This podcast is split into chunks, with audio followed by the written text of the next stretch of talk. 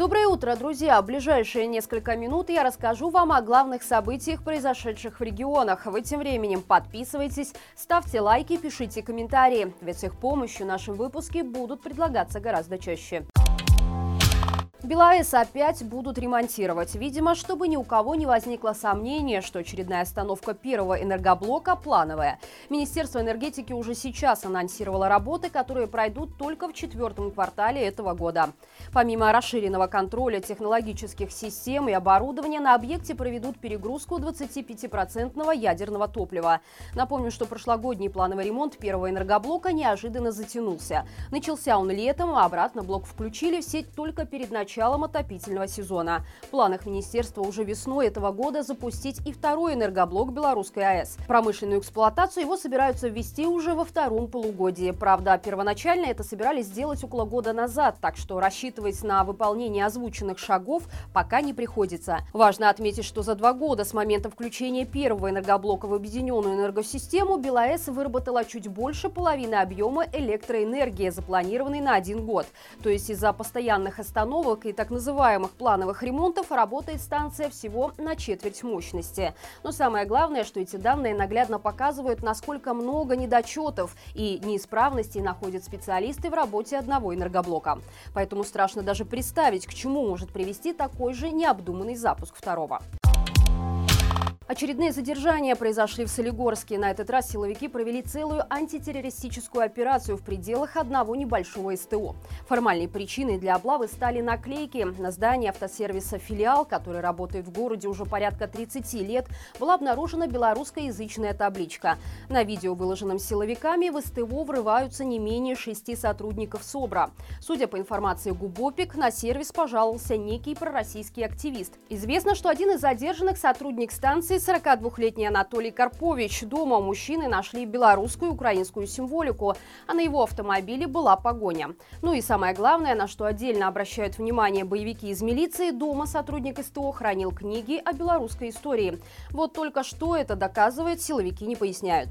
Также был задержан директор СТО, имя которого неизвестно, что кроме любви к истории Беларуси предъявляют сотрудникам сервиса и заведены ли против них уголовные дела, пока не сообщается.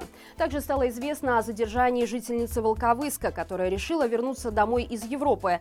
Сначала Александру Каско приговорили к 10 суткам административного ареста за распространение, изготовление и хранение информационной продукции, содержащей призывы к экстремистской деятельности.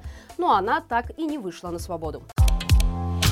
Водителя МАЗа, который участвовал в ужасном ДТП под Смолевичами, задержали. Следственный комитет отчитался, что установил личности всех погибших в аварии маршрутки и грузовика. Более того, при изучении личностей пострадавших установлено, что водитель маршрутки жив и находится в больнице, хотя первоначально сообщалось о его гибели. В ведомстве отметили, что число погибших в аварии не изменилось. Это 11 человек, среди которых двое несовершеннолетних детей – 13 и 14 лет. В больнице остаются еще 9 пассажиров маршрутки с травмами различной степени тяжести. Четверо человек находятся в крайне тяжелом состоянии, 5 в тяжелом. По словам врачей, борьба за их жизнь все еще продолжается и уверенно говорить о их спасении пока не приходится. Напомню, 20 февраля в Смолевическом районе столкнулись лоб в лоб груженный песком МАЗ и маршрутное такси. Очевидцы тут же начали доставать потерпевших и доставлять их в больницу на своих авто. Это стало поводом для публикации довольно агрессивного видео бывшим фельдшером скорой помощи Владимиром Макаренко. Мужчина напомнил, что трогать поломанных людей, не имея знаний и опыта, нельзя. Он добавил, что реанимационные места в больницах ограничены и спонтанный привоз большого количества экстренных пациентов в одно место мог стать фатальным для многих.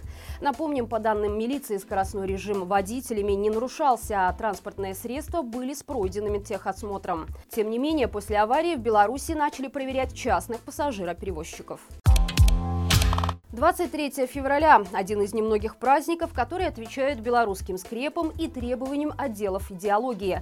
Познакомим вас лишь с некоторыми мероприятиями, которые смогли выдавить из себя истинные патриоты. Начнем с детского сада номер 3 в Жодино. Сюда отправили военных, которые, по заявлению Минобороны, вызвали восторг у трехлетних детей своими рассказами о военной службе. Хотя, судя по опубликованному фото, единственное, что мог вызвать у несовершеннолетних внешний вид солдат – это расстройство сна. В Житковичах вообще устроили военно-патриотический конкурс «А ну-ка, парни!» прямо в городском центре культуры и творчества. Там прошли показательные бои мооповцев в балаклавах, строевые танцы в тельняшках и много прочей исконно белорусской ерунды.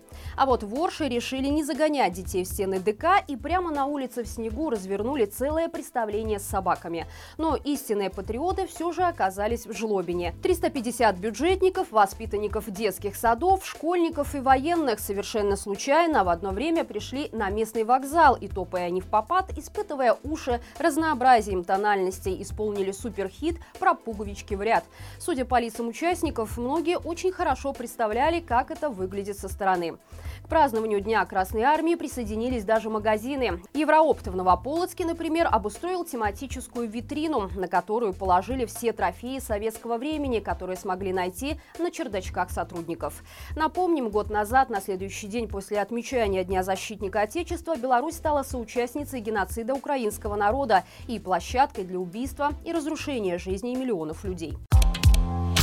И это все на сегодня. Напомню, что мы есть во всех соцсетях, а также в Телеграм, поэтому обязательно подписывайтесь, чтобы оперативно и более в коротком формате получать информацию о происходящем в Беларуси. До встречи завтра и живи Беларусь!